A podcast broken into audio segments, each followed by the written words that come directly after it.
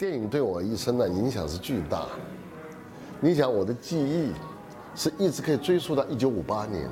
我五岁的时候，四人帮粉碎以后，牛虻第一次重新再放出来五十年代电影。当时我去看的时候，我就问我自己，我记得那些镜头是不是准确？我真找着了，一个是牛虻呃要锯那个铁窗，爬下来以后一下。惊动那个哨兵，还有被枪毙的时候那排枪，我就说五岁的记忆是片段式的，但这些画面你一直记得。从小学就六岁半以后，就是看的电影是大量的。你知道，现在的人我们说看电影，我们在整个六十年代看电影是常态，每个礼拜，学校每个礼拜组织看电影。我们的铁路俱乐部嘛，就是原来张国立在的文工团。到现在，我光《乔老爷上轿》他妈看过两遍。那上小学一年级，六零年的《乔老爷上轿》，什么虎口余生、罗马尼亚的、提沙和尚、前苏联的，呃，在卫国战争到六五年以后，大量卫国战争电影。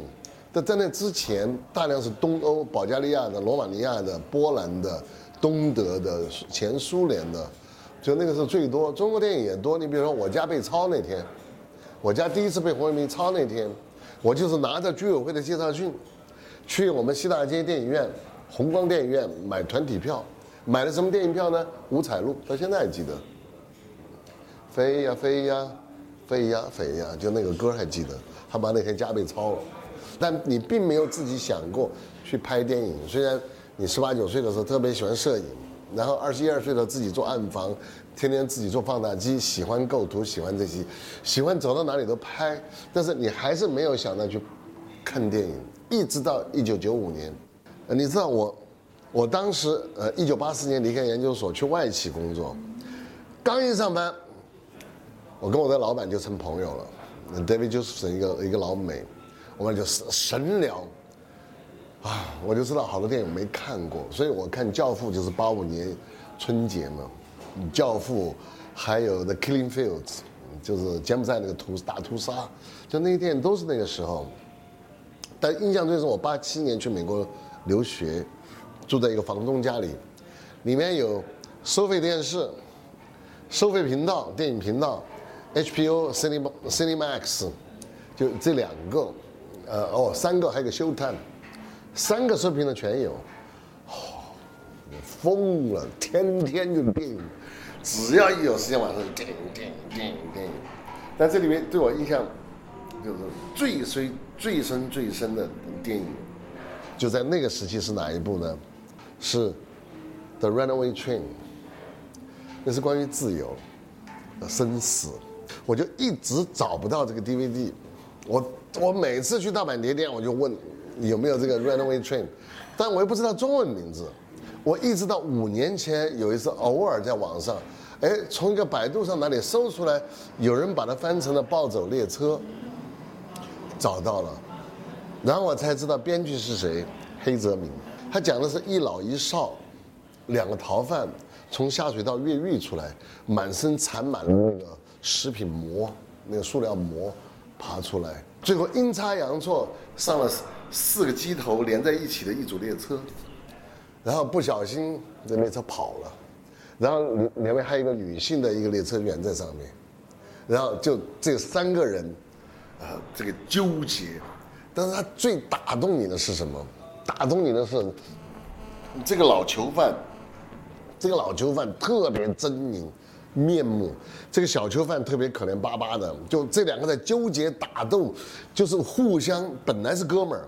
后来又打起来了，那个呲牙咧嘴，满口脏话，就那个特别狰狞的面目。后来这个监狱的狱长。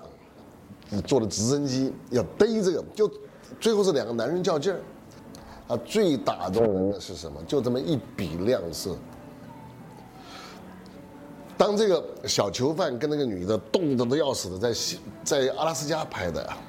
加拿大拍的，冰天雪地，突然发现这个车怎么按了一下，一抬头，哇！这个机头被解了，这个老囚犯把鸡头解了，把生留给他们了。因为这条铁路是是走向死亡的，最后是铁路部门因为这个火火车脱缰了嘛，他不能够在正线上跑，把他拐到一条死亡死亡路上去，最后会坠崖的。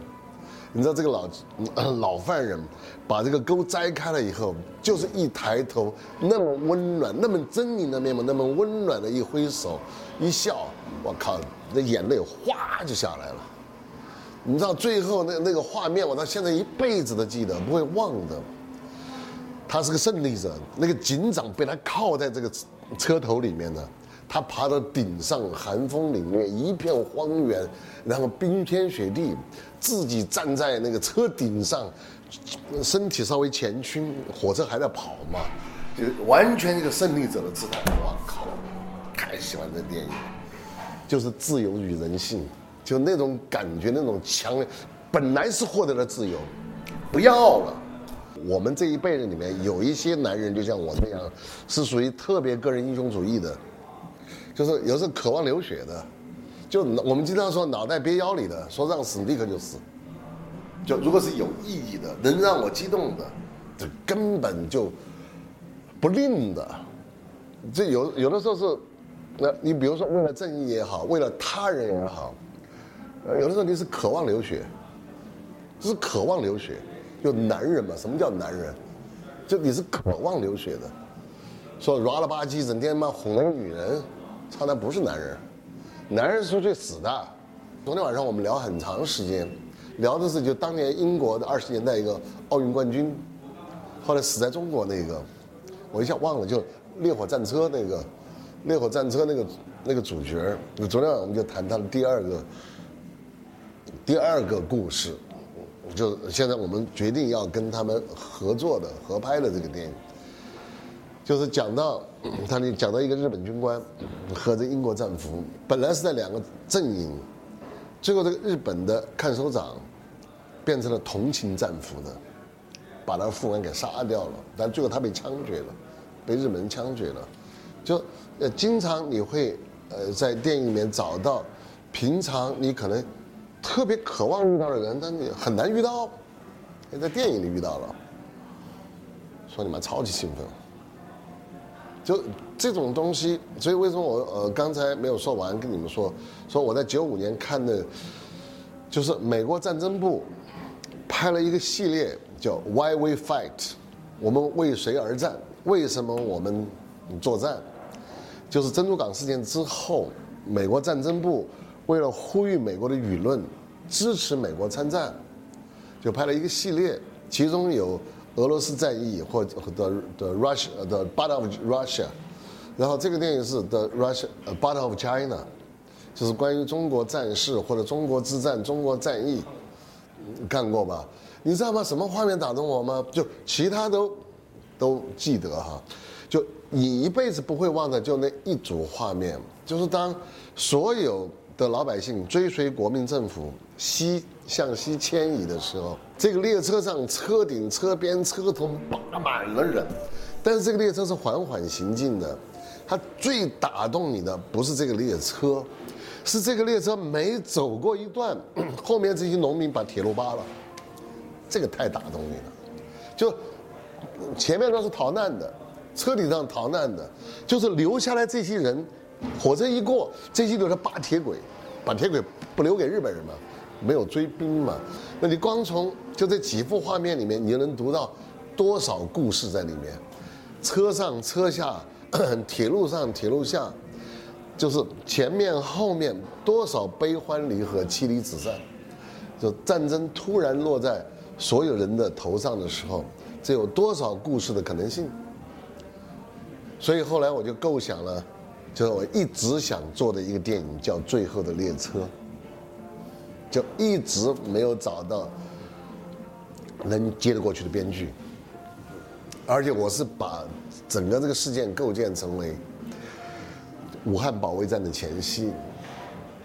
当日本人占领了南京以后，三路进军包围武汉，一路冲沿长江，最后被阻塞在马当；还有一路穿过大别山，从江西那边绕道，薛岳在那边阻击。还有一路北路，沿着陇海铁路从平汉铁路往下来，最后老蒋花园口决堤，就一直想做这么一个电影，就是一个正常 schedule 的旅客列车，一夜醒来，中原大地一片汪洋。所以那时候我一直想做两个主角，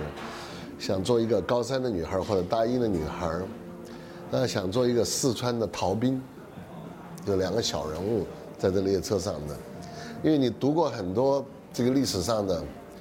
就你你脑子里有很多画面，呃，就一个战争突然落到大家头上的时候，就对人的很多命运就从此改变了。